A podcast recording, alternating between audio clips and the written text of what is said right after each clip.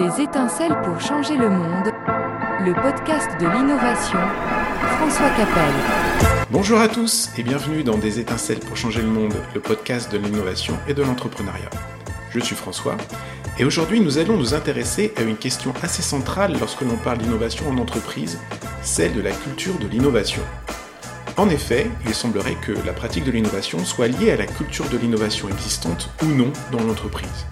Sans cette culture, aucune innovation ne pourrait avoir lieu parce que pour pouvoir agir et pratiquer l'innovation, qui en soi est une pratique détachée de ce que fait ou produit l'entreprise pour générer du profit, il faudrait qu'il y ait un prérequis, une autorisation entre guillemets intangible, un état d'esprit de l'entreprise qui accepterait tacitement d'allouer des ressources en dehors de ses activités clés. Est-ce que c'est vrai tout ça? Existe-t-il une culture de l'innovation Ou parle-t-on juste de culture d'entreprise finalement? Comment caractériser, voire pourquoi pas mesurer cette culture de l'innovation? Autant de questions que j'ai posées à une chercheuse dans le domaine, Muriel Davis. Hello, bonjour Muriel, merci beaucoup d'avoir accepté de venir euh, parler à mon micro. Alors, pour les gens qui te, qui te connaissent pas, est-ce que je peux te laisser te présenter d'abord? D'accord. bonjour François. Euh, je te remercie euh, de m'avoir proposé euh, cet échange avec toi. Donc, je m'appelle Muriel Davis, j'ai 53 ans. Je suis actuellement enseignante-chercheuse sur les thèmes de l'innovation et plus particulièrement de tout ce qui est en lien avec la culture organisationnelle. Et c'est ma troisième vie professionnelle parce qu'en fait, à la base, j'avais un j'étais ingénieur de production dans des usines textiles pendant 14 ans. Puis ensuite, j'étais euh, responsable pédagogique sur des formations en école d'ingénieur pendant encore euh, une douzaine d'années. Et donc là, ça fait deux ans que j'ai ce poste d'enseignant-chercheur. Euh. après, j'ai refait un doctorat à, 50 ans. Voilà. c'est courageux. Est-ce que, une petite question un petit peu bizarre, c'est la seule question bizarre du, du podcast, c'est si tu devais te définir en hashtag, ça serait quoi? J'aime la vie. c'est bon. Allez, je prends. Alors, donc, tu as écrit une thèse sur le sujet de la culture de l'innovation. C'est toi qui as choisi ce, sujet de recherche? Comment ça s'est passé? Oui, alors euh, je ne l'ai pas choisi toute seule, mais quand même j'ai une part importante du choix. Euh, nous l'avons choisi avec ma directrice euh, de thèse à l'époque, et on l'avait choisi parce qu'on avait une demande de, de, la SNCF. Comment amener les gens, à, quand ils ont un problème, à penser systématiquement à l'innovation? Et du coup, euh, on avait on avait considéré que c'était quelque quand on voulait que les choses soient systématiques, c'était de l'ordre de la culture. Donc c'était comme ça qu'on s'était euh, qu'on avait été amené à réfléchir à la, à la question de la culture organisationnelle et en plus et plus particulièrement la culture innovation, c'est-à-dire ce qui était en lien avec l'innovation dans une organisation. Et donc ton approche pour ta thèse ou, ou, tes recherches même actuelles, en gros, mmh. c'est euh, en fait la question c'est quoi vraiment ton, ton matériel et méthode? C'est purement théorique ou c'est une approche vraiment de terrain Alors, quand on fait de la recherche, euh, il y a, on, s'appuie, on commence par s'appuyer sur ce qui existe déjà. Et seulement une fois qu'on a assez de matériel, on va se lancer. Alors, euh, moi, j'étais pas trop au courant quand j'ai commencé à faire de la recherche. Donc, euh, je pense qu'à la base, je me suis un peu lancé très, on s'est lancé un peu très vite avec peu de matériel. Avec ce qu'on avait, on s'est lancé, on a monté à l'époque euh, une enquête sur la culture d'organisation. On a monté, on a imaginé comment on pouvait le mesurer et on a monté toute une enquête euh, à destination de la SNCF. Avec du recul, donc ça c'était en 2016, on n'est peut-être pas allé assez loin dans la théorie parce que ça nous aurait évité des, des, des erreurs. Donc on a quand même, on, est allé par rapport à des chercheurs, on est allé plus vite dans la pratique, mais notre connaissance théorique est bien meilleure que, quand on a hmm. commencé en fait. C'est quelque chose qui n'arrête pas de s'enrichir en fait. Tu parlais de la SNCF, il y avait d'autres entreprises? Alors, alors pendant ma thèse, j'ai d'abord eu la SNCF qui nous a posé des questions, mais euh, on a on a travaillé avec eux, on les a beaucoup interviewés, et, et mais on n'a jamais pu déployer notre questionnaire. Parce qu'en fait, euh, il y, a, y, a, y, a, eu une succession, il y a eu des grèves, il y a eu des changements de, de, de postes hiérarchiques. Donc, on a fait tout ce travail et puis pour finir, on n'a pas pu le tester. Donc, on a quand même validé l'outil euh, en laboratoire, on appelle ça. C'est-à-dire qu'on a, on l'a pas fait sur le terrain, mais on l'a fait avec euh, avec des étudiants de différentes entreprises. Ça permettait de voir si les questions étaient bien formulées, si si, hmm. si les dimensions qu'on mesurait étaient correctes. Et après, on a été contacté par France Stratégie, donc c'est le, ça dépend du Premier ministre. Et on a fait, on a créé un nouveau questionnaire avec des, dimensions différentes pour dater ce qu'était la culture. Euh, et l'objectif, c'était de de comparer cela avec les résultats économiques des entreprises. Cette deuxième enquête qu'elle là on a déployée, elle était, on n'avait qu'une une personne par entreprise et c'était en général un directeur innovation ou bien un directeur ressources humaines qui nous répondait. Il y avait une, une question qui était nous sommes une entreprise très innovante et les gens se positionnaient et après on a étudié quels étaient les autres sujets qu'on avait mis dans notre questionnaire qui prédisaient ce, ce, ce, ce, fait de se considérer comme une entreprise très innovante. Et il s'est avéré que les éléments liés à la culture étaient beaucoup plus importants dans leur capacité à prédire le fait de se penser innovant que les mmh. éléments liés au processus. Ça, ça, ça lien justement avec, euh, avec ma, ma, prochaine question, c'est si on parle définition, c'est quoi une culture? Alors, la culture organisationnelle, c'est défini comme euh, il y a un débat, hein, il y a différentes définitions, mais en général, c'est ce qui fait du liant dans une entreprise, ce qui fait que on va réagir de la même façon face à des événements. Les, les Américains, eux, ils considèrent que c'est en lien avec les valeurs, les valeurs en général du, du, du fondateur. Il va injecter une certaine vision des processus et ça va créer, quand on arrive dans l'entreprise, même si on n'a pas exactement les mêmes valeurs, parce que on a des savoir-faire partagés qui se cristallisent au fur et à mesure du temps, eh on va être capable de réagir de la même façon. Euh, la culture innovation, ben, c'est ce qui va faire, quand on se réfère à l'innovation, pour nous, c'est ce qui va faire qu'on va avoir des habitudes innovantes de créativité qui vont être assez instinctives.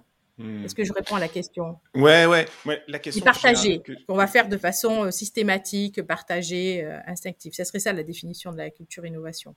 Mais justement, la culture de l'innovation, est-ce que pourquoi la différencier euh, de la culture de l'entreprise? Est-ce que c'est pas plutôt euh, la culture de l'entreprise tout simplement? Et dans cette culture de l'entreprise, on pourrait la segmenter de façon à voir la façon dont elle gère l'innovation, mais pas seulement. On pourrait aussi dire ben, la façon dont elle gère euh, euh, le digital, par exemple, ou bien euh, l'environnement, ou la sécurité de ses employés, que sais-je.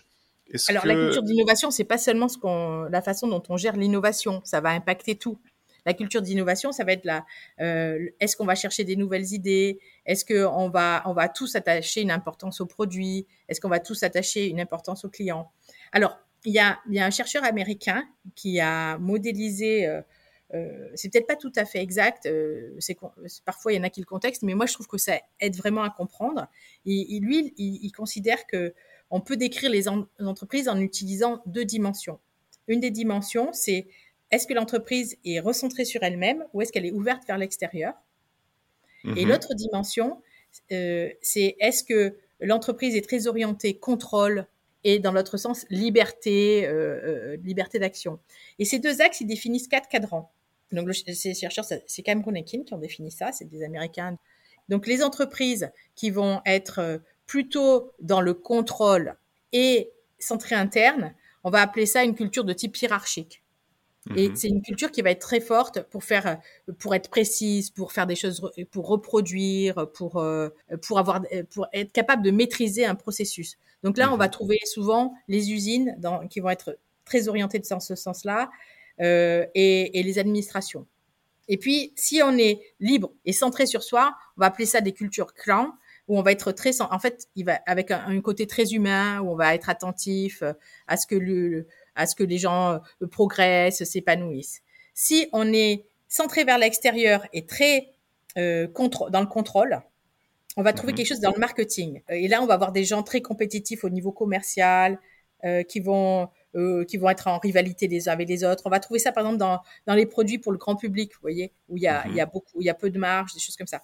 Et puis, le quatrième cadran, qui s'appelle adocratie, c'est quand on est centré vers l'extérieur et qu'on est libre et ben là, c'est là que c'est en lien avec l'innovation en fait. C'est en lien avec le questionnement, l'amélioration continue. Donc dans ce modèle, on voit bien un peu quelles sont, euh, quelle est la tendance. Et ce qu'ils expliquent, c'est qu'en fonction de son stade d'évolution, une entreprise, elle va pas toujours avoir le même graphe. Enfin, une entreprise qui vit bien, c'est une entreprise qui a un pied dans chaque cadran en fait. Mais c'est mmh. une question de proportion. Et ça va avoir un impact aussi sur le management, sur le leadership. Parce que si notre besoin, c'est d'être vraiment hiérarchie, d'être quelque chose euh, dans la productivité, d'être dans la conformité, eh bien, on va avoir un type de management via la qualité, vous voyez, via, des outils euh, de reporting. Si on, et ça va être un type de manager, vous voyez. Et si on est dans l'adocratie, si on est donc plutôt dans l'innovation, ça va être un autre type euh, de, euh, de management. Ça va être un management qui va pousser les gens à avoir des idées, qui va faire des essais, des erreurs. Et, et, en fonction du service, on va pas avoir exactement la même mentalité, vous voyez, mais en fonction aussi du stade de l'entreprise. Alors, ce qui donnait comme exemple que j'avais bien aimé, bien que je sois, c'était l'exemple d'Apple qu'au début avec Steve Jobs, ils étaient très agrodocratie, puis à un moment donné, il a fallu, il a fallu euh, systématiser, être produire énormément, et ils ont basculé dans dans dans le dans la partie hiérarchie. Vous voyez, on va on va changer hmm. un peu en fonction des besoins. Et justement, comment ça se construit une culture en fait? C'est c'est l'ensemble des comportements qui définissent une culture, ou c'est la culture qui serait euh, dictée par quelqu'un? Euh, je pense, pensez à Steve Jobs, qui, mmh. qui, qui, définit comment les autres doivent se comporter. Comment, c'est quoi, quoi la poule de l'œuf? Ben, C'est un peu les deux. En fait, euh, c'est quand, quand, une entreprise, elle se crée, au début, euh, ben, ça va être plutôt ce que pense le fondateur qui va être utilisé, les premières équipes, et elles vont créer des habitudes. En fait, la culture, c'est les habitudes qu'on va avoir face aux événements. Il va se produire des événements, et puis, on va se comporter d'une certaine façon. Et puis, à un moment donné, on va voir qu'il y a une façon qui marche. Donc, mhm. cette façon-là, on va la reproduire. Et c'est cette reproduction qui va créer la matrice de la, culture. au début, elle est en construction, c'est pas encore très stable. Et puis après, quand on a vu qu'il y a des choses qui marchent, quand on grossit, ben, on va former les nouveaux collaborateurs aux choses qui marchent en fait, une culture, ça commence de l'intérieur et c'est ensuite le contexte externe qui la façonne. C'est ça que tu ben, dis Le contexte externe, euh, oui, mais aussi les valeurs. Alors, je suis en train de lire un livre d'un auteur américain assez célèbre qui s'appelle Shine et finalement, c'est très intéressant. Et par exemple, il explique, euh, il compare euh, une société américaine d'informatique qui a très bien marché pendant 20 ans et qui s'est un peu épuisée. Le, le PDG initial, c'était un, un protestant qui avait un rapport à la vérité très très fort et donc, ça a généré tout travail, vérité, honnêteté les uns avec les autres. Et donc, tout, tout, tout, tout l'ambiance était marquée par ça. Et puis, il a comparé avec Sibagegi, vous voyez le grand groupe suisse, mm-hmm. euh, euh, où, où c'est, plutôt une culture euh, où on a sa place, où on progresse petit à petit, où on va obéir aux ordres, la hiérarchie, mais il y a toujours une place pour soi. Et en fait, il explique euh, que qu'il y a des choses qui se font au départ et qu'après, quand ça grossit, ça progresse. Et chez Sibagegi, ce qu'on voyait, c'était que quel que soit le pays, il y avait la même euh, la même mentalité parce qu'il y avait la même façon de voir euh, le rôle du chef, la même façon de voir sa place dans la société. Il y a une certaine fidélité, vous voyez, des choses comme ça. Alors, ça s'appelle Sibagegi aujourd'hui, ça s'appelle Novartis. Donc tu, tu, dis qu'une culture, elle, elle, elle, progresse, ça veut dire qu'elle se façonne. Est-ce que euh, est-ce que ça se change une culture? On peut la changer de l'intérieur en disant bah est-ce qu'il y a des employés qui disent oh, ça, ça, ça, ça, fonctionne pas et puis on dit il faudrait changer la culture? Est-ce que ça, se dit, ça se fait? Est-ce que c'est possible? C'est une très bonne question.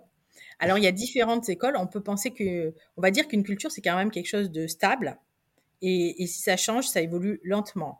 Hofsche 2, qui est un spécialiste de la culture des nations et pas un peu moins de la culture organisationnelle, mais quand même, lui, il dit que quand on a un plan stratégique, si on peut éviter de changer la culture, euh, c'est plus simple parce qu'on a d'autres leviers que la culture. Parce que c'est difficile à changer, mais euh, si on a besoin vraiment de la changer, ben, il va falloir qu'on change d'abord euh, les pratiques et puis aussi une partie des gens.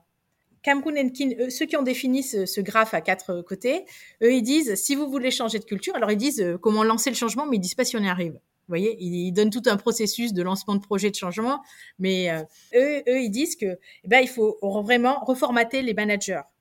Si par exemple, et puis qu'on va pas pouvoir beaucoup changer, faut faire, faut pas viser de un changement complet, mais que euh, on va, si par exemple on était très hiérarchique, on avait des managers dans le contrôle et qu'on veut passer à un peu plus euh, euh d'adocratie, ben, il va falloir changer certains managers. Alors quelque chose qui est flagrant, hein, euh, c'est qui est-ce qui a des promotions? Hmm. Parce que ça, c'est ce qui va dire dans l'inconscient des gens, eh ben, celui qui a une promotion, c'est celui qui correspond aux attentes. Hmm. Donc si on dit par exemple, ah, il faut que les gens aient des idées, et puis quand on, promeut toujours ceux qui sont juste des gens sévères, enfin qui sont dans le contrôle, c'est pas, ça veut dire qu'il y a, il y a une espèce hmm. d'opposition entre ce qui est dit et la réalité. C'est euh, assez intéressant ce que tu dis parce qu'en fait, ça me fait penser que la culture, c'est tout ce qui est intangible en fait. Est-ce qu'il n'y a, a pas un endroit où on, on écrirait la culture sur du papier en disant voilà comment nous on fonctionne Est-ce que ça existe ça? Ou ça reste que dans l'intangible? Alors, c'est intangible, mais les, ça a été, vous voyez, il y a, les entreprises qui, essaient d'exprimer leurs valeurs. Alors, la réalité, c'est que ces valeurs, euh, moi, je l'ai vécu, par exemple, euh, des fausses valeurs. C'est-à-dire qu'on va dire qu'on est ça pour les clients parce qu'il y a eu tendance à... Et puis, on va afficher des valeurs. Et puis, quand on est dedans, on se dit, c'est pas vrai, c'est du pipeau. Mais euh, on peut aussi avoir des entreprises qui choisissent quel est le, ce qu'elles servent et qui vont aligner derrière. je pense aux entreprises à mission, peut-être aujourd'hui, vous voyez.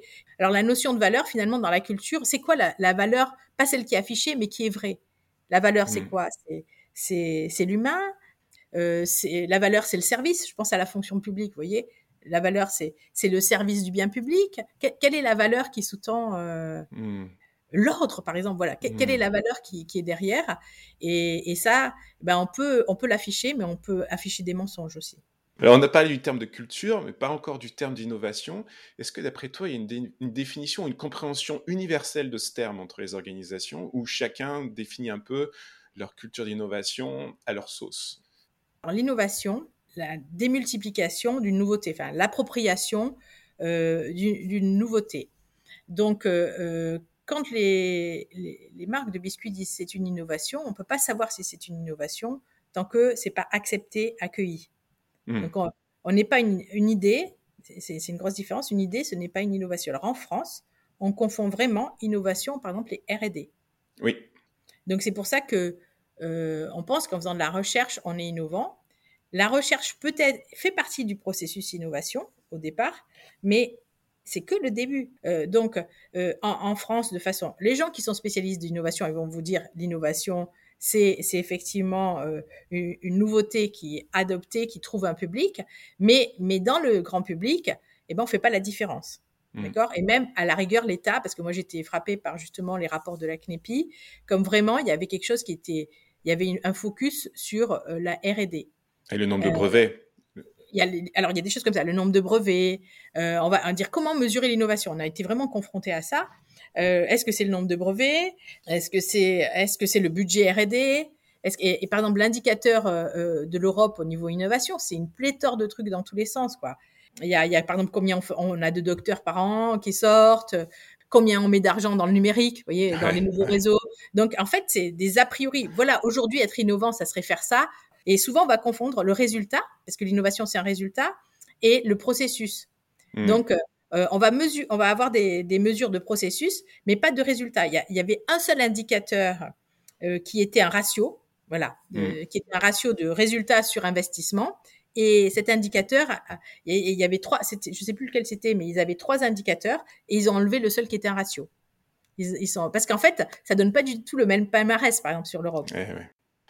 A un autre aspect sur la culture que je trouve assez intéressant, c'est que quand on parle de culture, moi personnellement, je peux pas m'empêcher de penser à la culture dont les acteurs de l'organisation sont issus, à savoir leur éducation, euh, leur, pays d'origine, là où ils sont nés, euh, et aussi, il doit y avoir aussi un impact générationnel, j'imagine. Par exemple, est-ce qu'on peut caractériser la culture de l'innovation en France par rapport à ce qui se passe aux États-Unis? Est-ce que c'est différent? Alors moi, je pense que c'est différent. On utilise beaucoup les Offshe 2 qui a, un, qui a un peu mis, les bases, euh, c'était dans les années 80, de ce, comment est-ce qu'on mesurait ce qui était une culture nationale. Là, je ne parle pas de culture organisationnelle. Donc lui, il a établi six dimensions il y en a deux, euh, par exemple, individualisme, collectivisme, pour décrire une culture. Par exemple, en France, euh, on est individualiste, mais beaucoup moins qu'aux États-Unis. Mais euh, beaucoup plus, par exemple, qu'en Chine. En Chine, on n'est pas du tout individualiste, on est collectiviste. Ça, c'est une dimension très reconnue. Mais les deux dimensions qui servent le plus dans le milieu professionnel, c'est la distance hiérarchique. Et alors, lorsqu'on va avoir une forte distance hiérarchique, par exemple, le chef va être considéré comme quelqu'un qui a beaucoup de pouvoir. Quand on a une faible mhm. distance hiérarchique, ça ne veut pas dire qu'il n'y aura pas de chef. Mais on va considérer que le chef, il est là parce que c'est pratique, parce que ça fait avancer les choses. Mais c'est pas parce mhm. que c'est quelqu'un, il n'y a pas, il a pas un culte du chef, vous voyez. Donc, par exemple, en Angleterre, il y a une faible distance hiérarchique. Aux États-Unis, il y a une faible distance hiérarchique. Alors qu'en France, il y a une forte distance hiérarchique. En Russie, il y a une très forte distance hiérarchique. Au Japon, il y a une très forte distance hiérarchique. Et l'autre élément, c'est le besoin de maîtriser l'incertitude. Euh, euh, incertitude, avoidance, on dit. C'est plutôt le fait d'éviter absolument l'incertitude. voyez, D'accord. Alors en France, on a un fort besoin d'éviter l'incertitude. Donc on ajoute le, le, le chef qui est formidable et le besoin d'incertitude. On arrive à un système avec plein de règles. Avec des règles très contraignantes. On arrive à un système où c'est surtout le chef qui a le droit d'innover. Donc c'est pour ça que tout ce qui est euh, innovation participative en France, euh, bah, ça marche difficilement. Il n'y a, a, pas un esprit rebelle en plus? Il n'y a pas cette dimension-là qui, qui, qui, rentrerait en jeu? Ben, L'esprit rebelle, ça va avec le, la soumission. En fait, c'est le fait que le chef soit quelqu'un de, de, qui a un aura. Ben, du coup, ben, en même temps, il est super spécial, mais en fait, après, on se révolte contre lui. Moi, je considère que hmm. c'est un peu lié, vous voyez? Alors que si le chef, c'est juste quelqu'un qui est là pour euh, simplifier la vie, ben on va pas se rebeller contre lui parce qu'il est comme hmm. nous quoi. Il est là pour que ça marche, voilà. Et, comment font les grandes organisations multinationales par exemple? On peut parler d'une culture euh, d'innovation, une culture d'entreprise uniforme? En fait, euh, dans les multinationales, on va quand même trouver, je pense, de ce que j'ai lu, de ce que j'ai vu, j'ai pas fait d'expérience là-dessus. Hein. J'ai pas mhm. moi personnellement fait des expériences.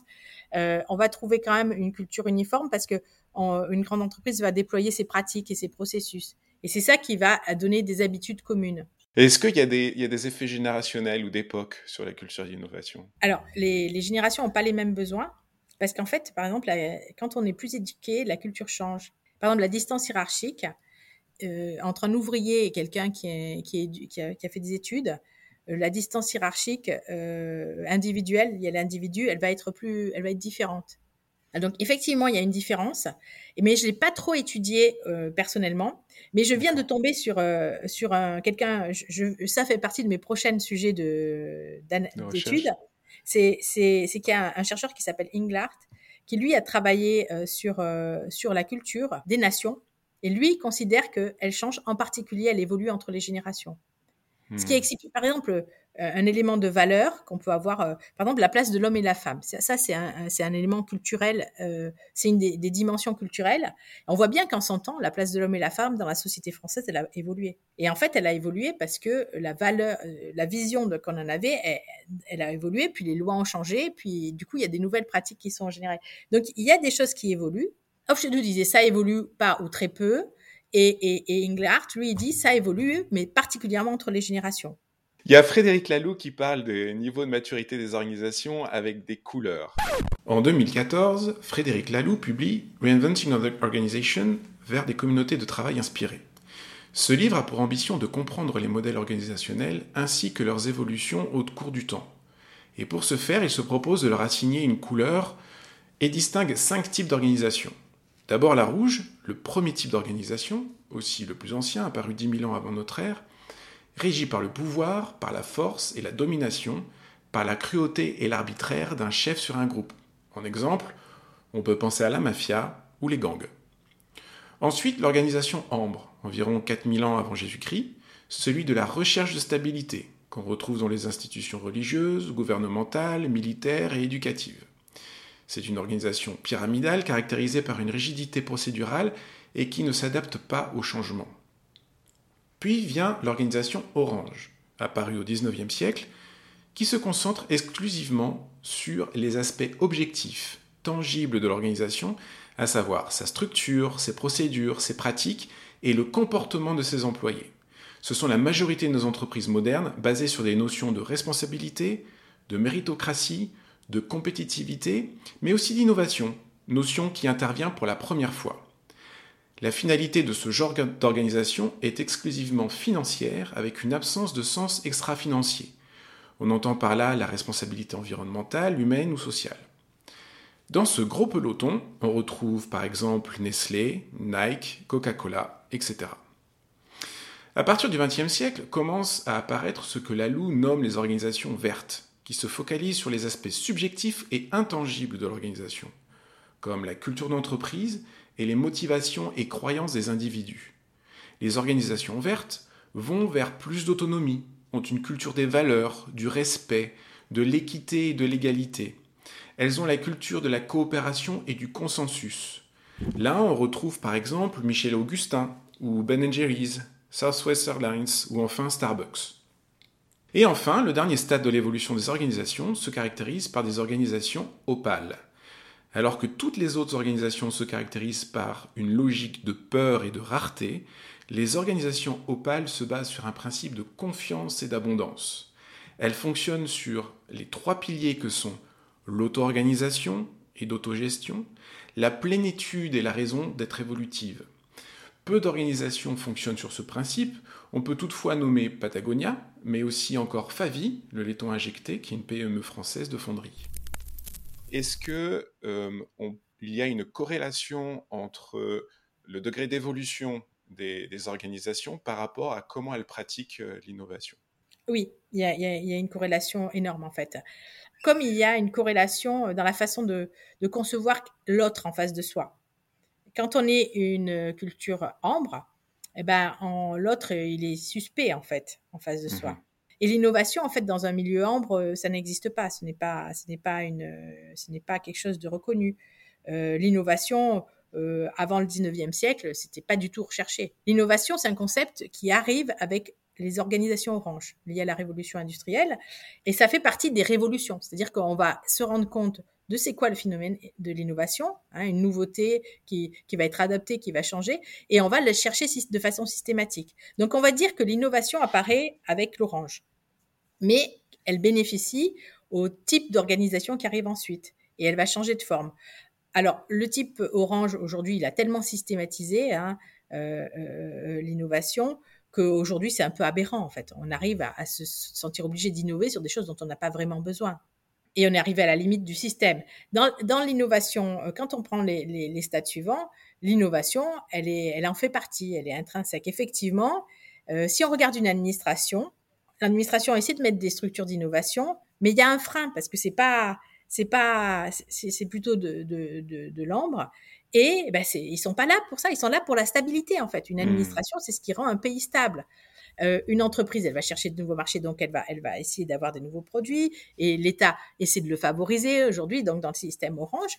Et puis dans le système opale, ben, l'innovation, elle va être, elle peut être de venir de chacun, et, et puisqu'on est au service non plus d'un du profit ou on est au service d'une cause et en fait on, va en permanence essayer de euh, d'être à l'écoute donc l'innovation est co-substantielle on va dire euh, des milieux opales j'ai lu un article de, Harvard Business Review qui a été mmh. écrit par euh, un certain Gary Pisano. Et il dit que euh, pour qu'il y ait innovation, il faut créer un environnement tolérant vis-à-vis de l'échec, avec une volonté d'expérimenter, encourager, etc. Mmh. Et pourtant, si on regarde les entreprises innovantes aujourd'hui, euh, comme Amazon ou Apple, on, on, voit que ces comportements sont contrebalancés par une culture qui est assez stricte avec un certain refus de l'incompétence, par exemple les moins performants sont remplacés, une discipline rigoureuse euh, dans les mécanismes d'exploration, une franchise brutale, un haut degré de responsabilité individuelle, un leadership fort, etc. Et ça, me fait penser, enfin, je ne sais pas si j'ai raison ou pas, mais est-ce qu'il n'y aurait pas une culture d'innovation qui serait plutôt autoritaire? Est-ce que ça existerait une culture d'innovation rouge, par exemple? Euh, On dit aussi que Steve Jobs, par exemple, était assez tyrannique. Est-ce que ça n'existerait pas des organisations rouges qui seraient innovantes? Alors, je ne pense pas qu'ils soient rouges quand même, hein, parce que je, peux, je, pense que même si, euh, euh, par exemple, ils respectent quand même, euh, bon, à, l'intérieur, ils respectent quand même le droit du travail, des choses comme ça. Mais je pense que ce qu'ils ont, c'est qu'ils ont séparé qui innove et qui applique. Alors Amazon, tout ça, c'est du pur orange. Hein. Google, c'est pas du tout opale. Hein. Euh, mmh même, euh, même si Google il veut que ses salariés soient, super confortables, euh, c'est du pur orange. Pour moi, c'est des entreprises qui ont séparé la partie innovation de la partie opération. Donc il y a ceux qui inventent et eux ils ont des moyens. C'est une invention très structurée avec des processus, avec et avec de la R&D. Hein, parce que quand mmh même Amazon, je pense que c'est le plus gros investisseur du monde en R&D. Hein, si on regarde le classement je l'ai plus en tête des 1000 premières entreprises qui investissent dans la R&D. Et c'est séparé. Donc pour moi, c'est pas que c'est c'est rouge, hein. c'est au service du profit à fond. Voilà. Et ce serait quoi? Alors est-ce que quelles sont les entreprises qui sont aujourd'hui vertes ou, opales Ah ben il y en a très peu, c'est complètement minoritaire. Aujourd'hui, l'essentiel des entreprises, elles sont elles sont ambre ou orange. D'accord. Euh, ben, Frédéric Laloux, il est allé à la recherche d'entreprises. Il s'est dit, les gens changent, donc je vais aller chercher les entreprises qui correspondent. Mais il savait pas s'il en existait, et il en a trouvé.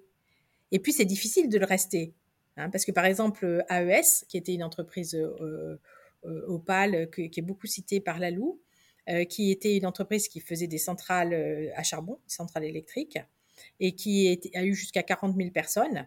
À un moment donné, Blake, quand il y a eu un problème qui n'était pas du tout lié au fonctionnement de l'entreprise, on a accusé son management. Alors que les, donc de 80, des années 90 à début des années 2000, ils fonctionnaient, ils ont inventé les processus Opal en partie. Hein, par exemple, le processus de sollicitation d'avis, ça venait de AES, qui était de l'entreprise AES. Le, les actionnaires, ils étaient, ils s'en foutaient tant qu'ils avaient des résultats. Et le jour où il y a eu un écroulement euh, en bourse, eh bien, ils ont ils ont destitué Blake et on est reparti euh, dans une structure qui n'était plus Opal. Et ça arrive souvent en fait. Donc par exemple même euh, Favi, a priori, enfin, qui est toujours citée comme une entreprise Opal, est-ce qu'elle est encore Je ne sais pas. S'il y avait des entreprises opales ou ouvertes, quelles quelle, quelle, seraient-elles aujourd'hui si tu eh ben, Aujourd'hui, par exemple, moi j'ai travaillé, j'ai beaucoup interviewé Pocheco. Je ne sais pas si vous connaissez Pocheco. Non. Alors Pocheco, c'est une petite entreprise du, du Nord son PDG, c'est Emmanuel Truon. Et c'est une entreprise, euh, c'était une entreprise qui datait du début du XXe siècle, qui fabriquait des enveloppes. Et dans les années 90, euh, euh, ça marchait pas très bien. Et le propriétaire a mis son fils euh, responsable, enfin, il lui a mis à la tête de, cette entreprise. son fils, il était, il était plutôt littéraire. Enfin, il n'avait pas, il n'était pas normalement câblé exactement pour ça. Et lui, il a commencé à, à, changer pour que, avec deux objectifs, que les gens soient respectés, qu'il n'y ait plus de problèmes de sécurité et que euh, on traite bien l'environnement. Alors c'est une entreprise qui en 25 ans euh, donc euh, est devenue une entreprise qui qui est neutre au niveau carbone, qui a déployé, a protégé la biodiversité, qui a survécu parce que c'est le milieu de l'enveloppe. L'enveloppe est un produit qui est complètement en fin de, en fin de vie, hein, surtout que tout le monde dit que c'est mieux de, passer par l'informatique, alors que c'est pas vrai du tout au niveau, au niveau coût environnemental. Mais euh, donc Emmanuel Druon, ils ont commencé, ils ont eu deux, deux grandes phases, on va dire. Eux, lui, il avait une vision qui était qu'il fallait que l'entreprise soit au service de l'homme et de l'environnement et pas le contraire. Et ils ont commencé à changer tout dans l'entreprise, des choses simples qui coûtaient pas très cher. Comment faire pour avoir euh, euh, des encres pour les enveloppes qui, qui qui soient pas nocives, ni pour les gens ni pour l'environnement? Mmh et ils ont changé tout leur système d'encre. Donc, ils ont fait des économies. Comment euh, approvisionner la pâte à papier pour qu'elle soit pas, euh, ce soit pas une perte pour l'environnement. Donc, ils ont changé leurs fournisseurs pour trouver des gens qui géraient leur forêt, qui replantaient, tout ça. Et, puis, il est passé, il a passé au début beaucoup de temps dans l'atelier de nuit, sans l'encadrement, avec les gens en direct. Et puis, euh, il y a eu une crise et il s'est séparé de l'encadrement. Souvent, on se sépare de l'encadrement qui, en fait, a besoin de son, un frein pour son pouvoir. Et on a pu passer là, ils ont généré des bénéfices, enfin, ils, ont de la, ils ont eu de la marge, ils ont pu commencer à investir dans la structure de l'entreprise. Ils ont, ils ont investi dans les locaux pour que les locaux soient mieux, dans, dans les machines, ils ont changé le chauffage, ils ont fait des toits végétalisés petit à petit, et ils ont petit à petit aussi racheté les terres autour de leur usine pour mettre des plantes. Et donc, ils sont passés à une vision écosystémique le but n'est pas qu'économique, on a, on a un rôle vis-à-vis des gens, vis-à-vis de l'environnement. Alors, elle n'est pas du tout citée par Lalou, euh, cette entreprise, mais moi j'avais lu les livres, euh, je vous conseille les livres d'Emmanuel Truon, euh, ça s'appelle L'économie, c'est absolument mhm. passionnant, parce qu'on voit qu'en 25 ans, eh ben, ils ont tout changé, mais ça ne se fait pas du jour au lendemain. On passe mhm. pas d'une entreprise... on ne devient pas une entreprise vertueuse du jour au lendemain. C'est plein de petites décisions qui font que euh, à, la fin, ben, on est vertueux. Voilà. Ils ont quand même eu des licenciements et tout, mais un licenciement parce qu'on n'a plus d'argent, il se fait pas de la même façon quand euh, on a une vision du service euh, des gens et du service de, l'environnement que si, c'est seulement pour gagner de l'argent. Alors, est-ce que, est que, cette entreprise qui est devenue plus vertueuse est devenue aussi plus innovante pour le coup Oui, parce qu'en fait, elle est sortie de... Par exemple, pour s'en sortir, ils ont, ils ont changé de métier petit à petit. Ils ont créé, euh, ils ont créé plusieurs métiers. Déjà, ils avaient eu un apprentissage au niveau environnemental.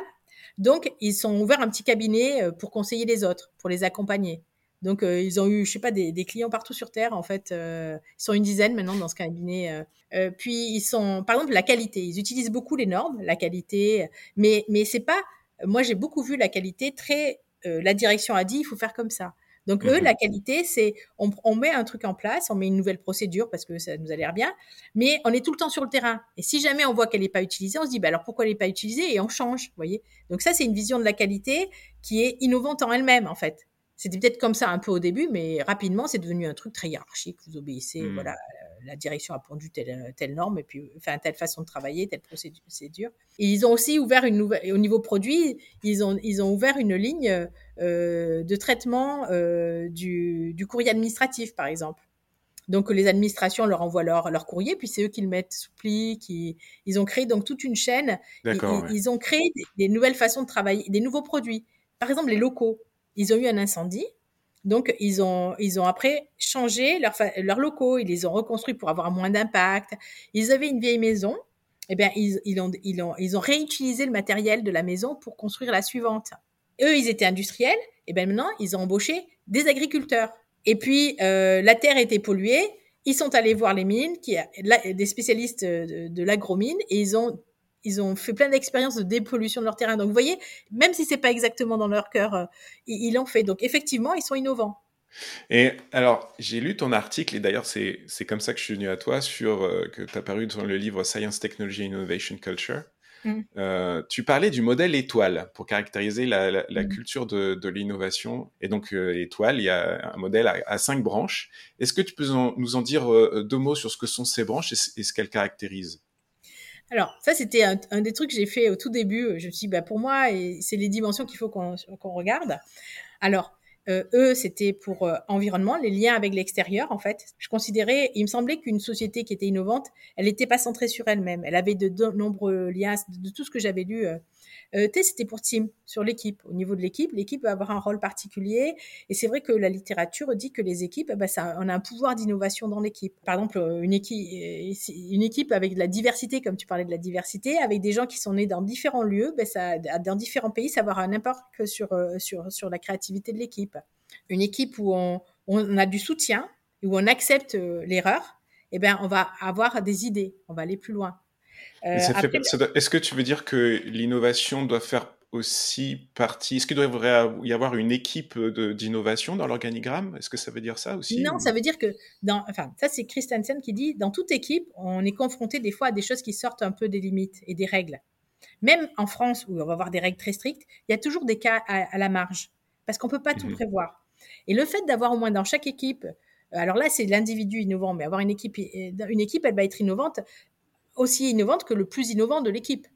Euh, donc c'est pour ça que l'individu aussi est important. Hein. Il y a, l'équipe, mais il y a l'individu. Mais un, équipe, un individu innovant dans une équipe, on ne lui permet pas de s'exprimer, il ne pourra pas amener de l'innovation. Et on va toujours avoir des, des, choses un peu à la limite. Et il faudra même dans un service compta qui est loin d'être un profil innovant, vous avez besoin de quelqu'un qui va être un peu innovant pour euh, pour euh, se dépatouiller quand il y a des choses qui sont pas à, qui sont à la marge, vous voyez. Donc c'est ça ce, mmh. ce, ce, ce niveau-là.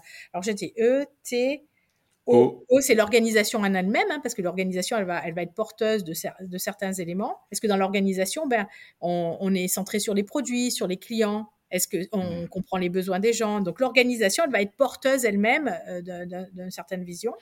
Et ça, c'est intéressant parce que euh, là, tu parles de l'organisation, mais est-ce qu'il n'y a pas aussi le PDG ou le CEO, maintenant comme on dit, qui euh, serait porteur de ça? Alors, nous, on a mis le dernier élément, les leaders. Étoile, LE, c'est leader. Ça veut dire, en fait, et, les dirigeants, ils sont pas dans, une société à forte distance hiérarchique. Le profil du leader va être très important. Nous, dans les tests qu'on a fait, on, avait au début, on n'avait pas mis. On pense que le leader c'est très important, mais euh, dans les premières études qu'on a fait, on n'avait pas pu le mesurer parce que, par exemple, à la SNCF, au départ, ils nous avaient, ils nous avaient pas autorisé à, parler du management. Ils trouvaient que c'était trop touché. Alors c'est un modèle qu'on n'a pas euh, qu'on a posé parce que est-ce qu'on euh, l'a pas encore vraiment démontré. Euh, avec du recul, voilà, on peut regarder regarder comment se comportent les équipes, regarder comment se comportent les individus.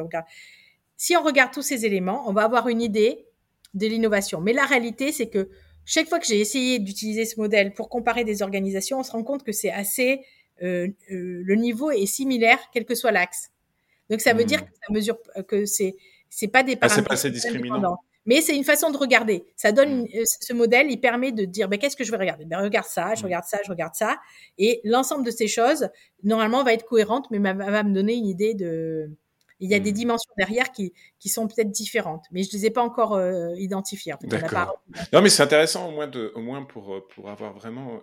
Je pense que c'est quand même intéressant comme point de départ sur la, sur la réflexion.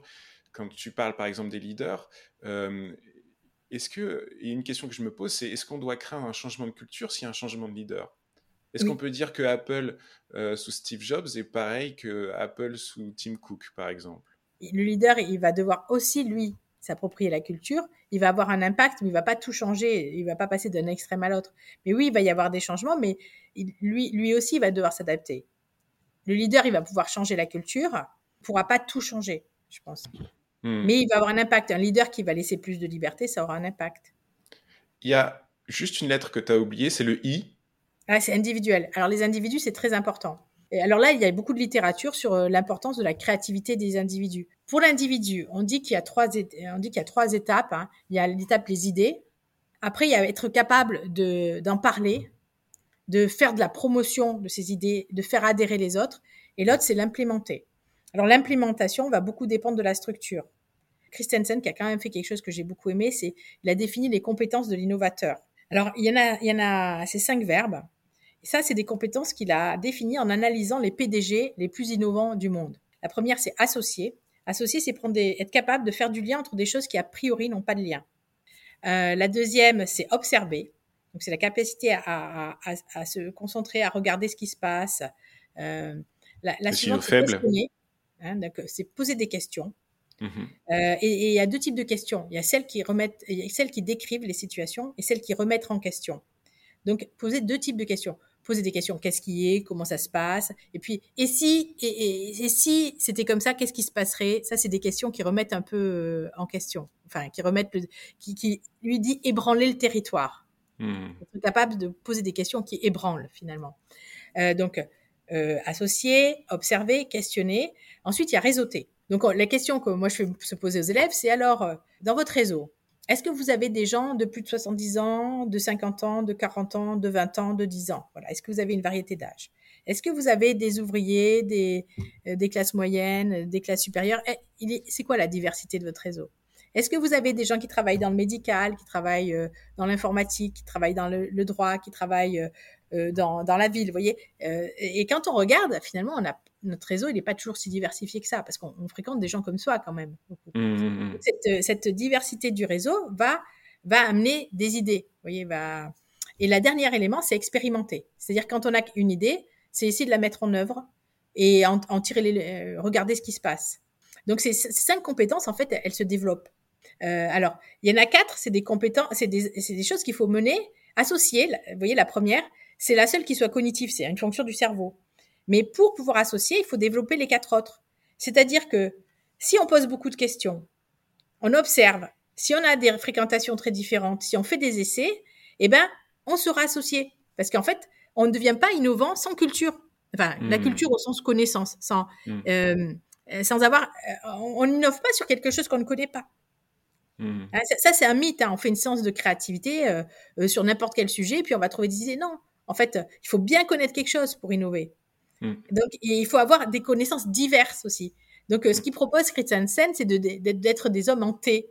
Donc, en fait, il y a un endroit où on est expert, on a plein de connaissances, mais on a plein de connaissances dans divers domaines pour être capable d'aller puiser, même si on n'est pas expert, d'aller puiser ailleurs. Et alors, est-ce que notre système éducatif développe l'innovation? C'est Todd Lubart là, qui, a, travaillé là-dessus. Todd Lubart, c'est quand l'enfant il est petit, il est innovant en fait. Et après, à l'école, en, tout cas, petit à petit, on, lui interdit cette, innovation. Et l'année où il est le moins innovant, c'est en cinquième. Le moins créativité de l'enfant, la créativité est au plus bas, c'est en cinquième et ça vient du système. C'est marrant ça. Alors, avec ton modèle étoile, là, tu, tu définis euh, vraiment un peu la, structure, hein, c'est ça, de, la, de, la, culture de l'innovation. Mais j'ai mmh. l'impression qu'au-delà de ce modèle, il y a aussi euh, différents niveaux de granularité dans la manière dont les organisations pratiquent l'innovation. Euh, non mmh. seulement dans la façon dont elles sont structurées, mais la manière dont elles vont mettre en, œuvre cette machine. Par exemple, il y a des organisations qui font l'innovation très incrémentale, de façon assez continue. D'autres d'innovation, d'autres qui vont faire des innovations plus importantes, mais pour le coup de manière discontinue à travers par exemple des événements, des hackathons, des choses comme ça, ou d'autres qui auraient plutôt des stratégies d'acquisition, euh, plutôt pour, pour faire, pour faire l'innovation, ou d'autres qui ont un lab qui s'appelle lab d'innovation pour sonder, sonder, les opportunités, etc. Et est-ce que ces, ces, différentes granularités aussi, comme, comment pour toi elles s'impliquent ou elles s'intègrent elles dans, une, dans une culture d'innovation? Alors j'avoue que c'est une question à laquelle j'ai pas réfléchi parce que les, les, par exemple, les, grands groupes qui, euh, qui rachètent des startups, c'est souvent parce qu'il leur manque un bloc technique et ils savent qu'ils n'auront pas l'agilité en interne de, le développer. Ils, ils, connaissent la limite de leur culture organisationnelle et, et ils vont s'adjoindre une entité qui aura une culture plus agile, plus jeune, j'ai pas, j'ai pas trop fait le lien quand même entre, entre ces, ces, types de cultures. Et justement, c'est intéressant ce que tu dis sur les stratégies d'acquisition, parce que justement, comment ça se passe la culture d'innovation à partir du moment où on a deux cultures qui doivent se, qui doivent s'assembler ensemble? C'est le, la culture du plus gros qui est imposée au plus petit. Alors ça, c'est un sujet que je ne connais pas. Et j'ai certaines, j'ai vécu parfois euh, dans ma vie professionnelle quand je travaillais à l'usine, dans ma jeunesse. Euh, j'étais dans un employeur qui rachetait beaucoup de, sociétés. Et c'est vrai que ça m'arrivait de faire des audits. Euh, ça faisait 20 ans que la société avait été incluse dans le groupe et continuait à se définir dans, leur ancien modèle. Euh, mais je n'ai pas de réponse. En fait, c'est un sujet que je n'ai pas étudié du tout. Est-ce que ça se mesure une culture d'innovation aujourd'hui on, essaye de, on essaye de le mesurer aujourd'hui, cette culture d'innovation ou Moi, c'était le quand j'avais on avait monté cet outil, c'était un peu le but. C'était de pouvoir le mesurer. Et alors, il y, avait un outil qui existait déjà, qui était un outil fait par, euh, par Dobny, qui est un universitaire canadien, comme, moi j'avais trouvé. Mais je trouvais que justement, cet outil n'était pas approprié à la mesure de la culture de l'innovation. Donc, on hmm. va dire que euh, c'est des outils en construction. Alors, je vais faire un parallèle avec euh, la mesure de l'intelligence humaine. La ça fait 100 ans qu'on travaille sur la mesure de l'intelligence humaine, au moins. Et depuis 10 ans, 15 ans, il y a un, outil reconnu euh, par tous. Mais, mais Comment c'est lequel? Euh, C'est le Big Five, il s'appelle. Ah, je connais pas, ok. C'est un outil gratuit euh, bon, qui est, qui est, qui est, qui est l'aboutissement de, de plein d'écoles de recherche. Mais par exemple, le, Q, le QI, là, qui est mesuré, ouais. Eh ben, c'est pas, c'était pas tout à fait juste. Voilà. Alors, donc, quand on veut mesurer quelque chose, c'est par itération, il faut du temps moi, nous, si on avait essayé de construire un outil de mesure avec euh, ce modèle étoile, c'était parce que derrière, il y avait un outil de mesure. Euh, c'est parce qu'on considérait qu'il n'existait pas de choses faciles à utiliser. Hmm. Mais il n'est pas encore fini. Il faut qu'on refasse des... On va le représenter là. Il faut qu'on fasse des études. C'est pas. Après, on peut dire que ça. Si on utilise l'outil de Cameron Elkin et qu'on regarde la partie euh, adocratie, mhm. ça va mesurer la, part de la culture innovation dans la culture. Vous voyez. Hmm, hmm, alors sur les outils de mesure de la culture innovation, euh, euh, ce qui est de la, pour ce qui est de la culture organisationnelle, il y a peu, euh, c'est encore des sujets en, évolution, il y a encore du travail. Et, ce qui est de la culture innovation, c'est une sous-partie de la culture organisationnelle et que je dirais il n'y a pas grand-chose de facile à utiliser pour aujourd'hui. Ouais, ok, ok, ok. Et est-ce que tu es en ce moment, est-ce que tu as des actualités? C'est que tu as un sujet de recherche en ce moment que tu continues? On travaille sur la.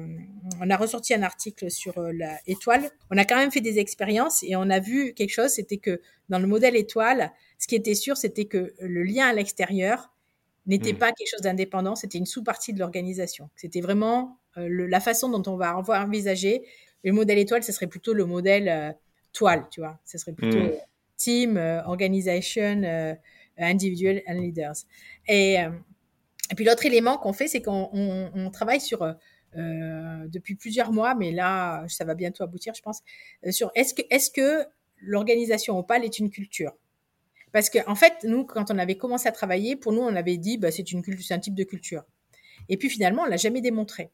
Donc là, on est en train de faire un, gros travail sur qu'est-ce que, que est-ce que c'est une culture?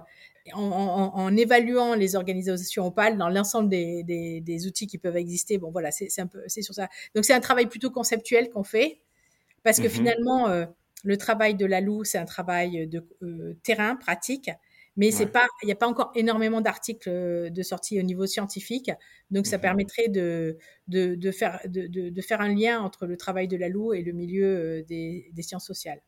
Est-ce que tu as des ouvrages que tu conseillerais là, sur là-dessus Ah bah bien sûr.